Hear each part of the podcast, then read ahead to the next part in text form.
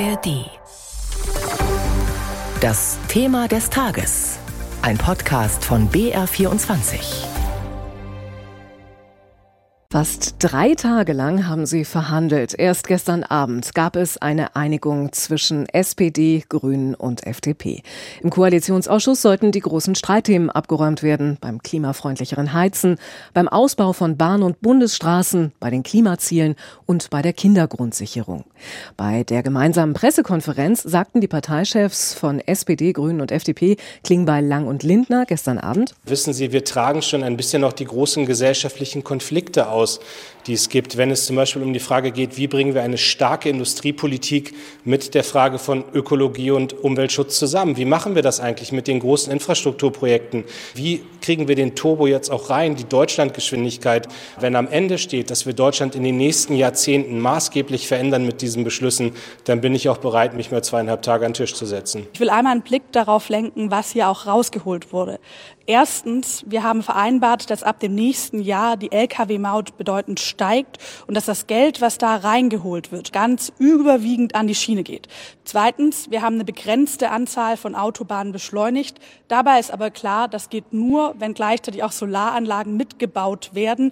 Und drittens bekräftigen wir nochmal gemeinsam als Koalition, dass das Gebäudeenergiegesetz kommen wird, dass wir auf klimafreundliche Alternativen umsteigen bei neuen Heizungen und dass wir versichern, dass niemand in dieser Situation allein gelassen wird. Insgesamt ein sehr erfolgreicher Koalitionsausschuss, wo jeder jeden Punkt gut vertreten kann und jeder auch noch einen speziellen Punkt hat, über den sie oder er sich besonders freut. Das kurze Fazit von FDP-Chef Lindner. Heftige Kritik kam am Morgen von der Opposition, unter anderem vom stellvertretenden Fraktionsvorsitzenden der Union, Andreas Jung. Ich bin nicht nur enttäuscht, ich bin in Teilen fassungslos. Da sind ja Fragen, Streitfragen im Raum, die wurden seit Monaten diskutiert, verhärtet zwischen den Ampelpartnern die wurden total ausgeklammert. Es wurde nichts beschlossen zum Haushalt, es wurde nichts beschlossen zur Kindergrundsicherung. Bei der Heizungsfrage, die ja auch zwischen den Ampelpartnern so hart geführt wird, gibt es nur Allgemeinplätze, keine Antworten.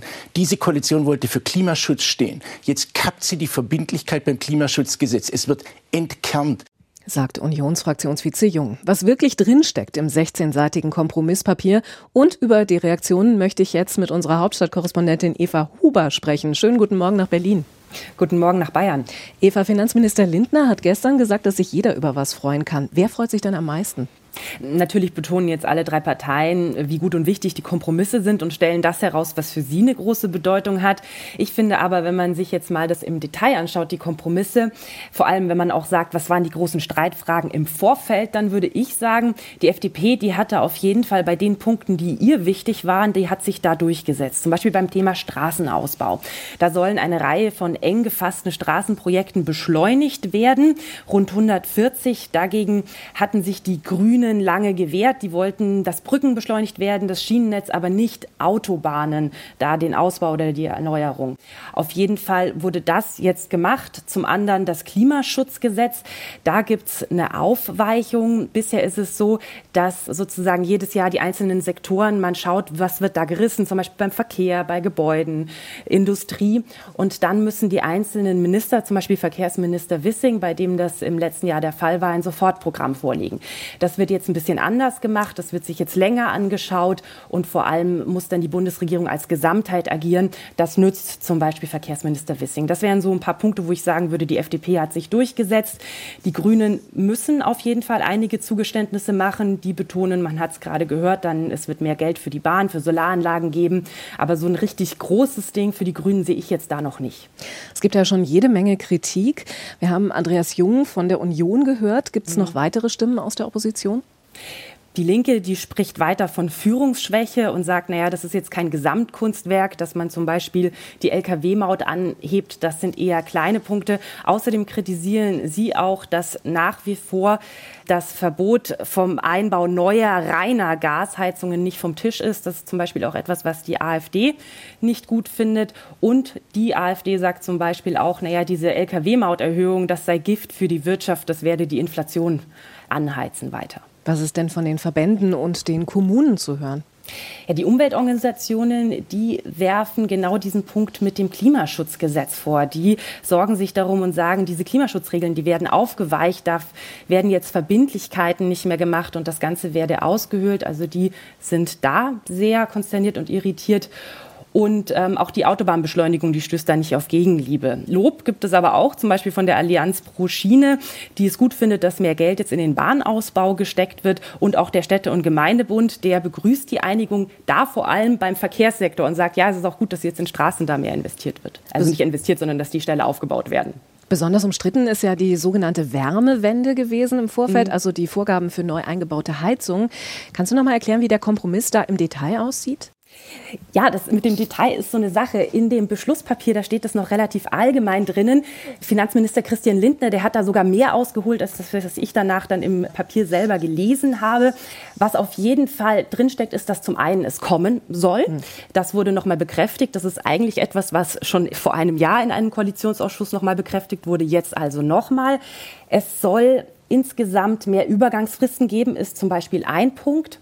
Und der zweite große Punkt, so wie ich ihn sehe, ist, dass es auch eine Förderung geben soll. Das soll aus dem Klima- und Transformationsfonds vorgezahlt werden. Ein Sondervermögen, das wird den Haushalt nicht belasten. Das freut sich ja Finanzminister Christian Lindner. Aber damit soll zum Beispiel für Haushalte, die da besonders davon betroffen werden, sozusagen es eine Förderung geben. Das heißt, niemand wird im Stich gelassen. Wie das aber dann eben genau aussieht, das ist noch nicht richtig formuliert. Und die Opposition, die geht ja schon fest davon aus, dass es in dem Punkt weiteren Streit geben wird. Was meinst denn du? Das kann ich mir schon auch vorstellen. Ich glaube, dass jetzt schon ein bisschen was durchschritten ist. Aber dadurch, dass Lindner schon ein bisschen mehr gesagt hat, er hat sich sehr darauf bezogen und hat zum Beispiel auch gesagt, na ja, alte Heizungen müssen nicht ausgetauscht werden. Das ist für mich noch so eine offene Frage. Das war auch bisher bei Habecks Entwurf nicht drinnen, sondern es gibt ein Gesetz, das schon besteht, dass nach 30 Jahren Gasheizungen und Ölheizungen ausgetauscht werden müssen. Will man da jetzt zum Beispiel rangehen? Das könnte noch so ein interessanter Punkt werden, wo vielleicht noch diskutiert wird. Aber vielleicht ist das auch schon beschlossen. Im Papier steht es auf jeden Fall noch nicht drin. Also ja, da sind noch einige Fragen, würde ich auch sagen. Was weißt du denn über die Stimmung bei den Verhandlungen? Ist da was nach draußen gedrungen? CDU-Chef Merz hatte ja schon eine Regierungskrise heraufbeschworen, als sie ja noch nicht zu Potte kam. Also zumindest, dass sie so lange diskutiert haben, das finde ich schon bezeichnet, vor allem wenn man sich jetzt dann anschaut, was letztendlich dabei rumgekommen ist.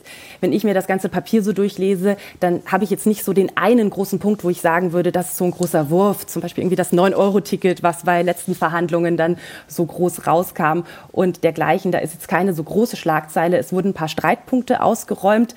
Aber wenn man auch so die einzelnen Parteichefs hört, dann ist schon deutlich geworden, naja, das war ein großes Ringen. Das sagt zum Beispiel auch Lars Klingweil von der SPD. Und es waren keine einfachen Verhandlungen. Über die Atmosphäre selbst ist mir jetzt noch nicht so richtig zu Wort gekommen. Aber man merkt schon, da wurde wirklich gerungen. Informationen und Einschätzungen von unserer Hauptstadtkorrespondentin Eva Huber. Und das war unser BR24-Thema des Tages zu den Beschlüssen im Koalitionsausschuss.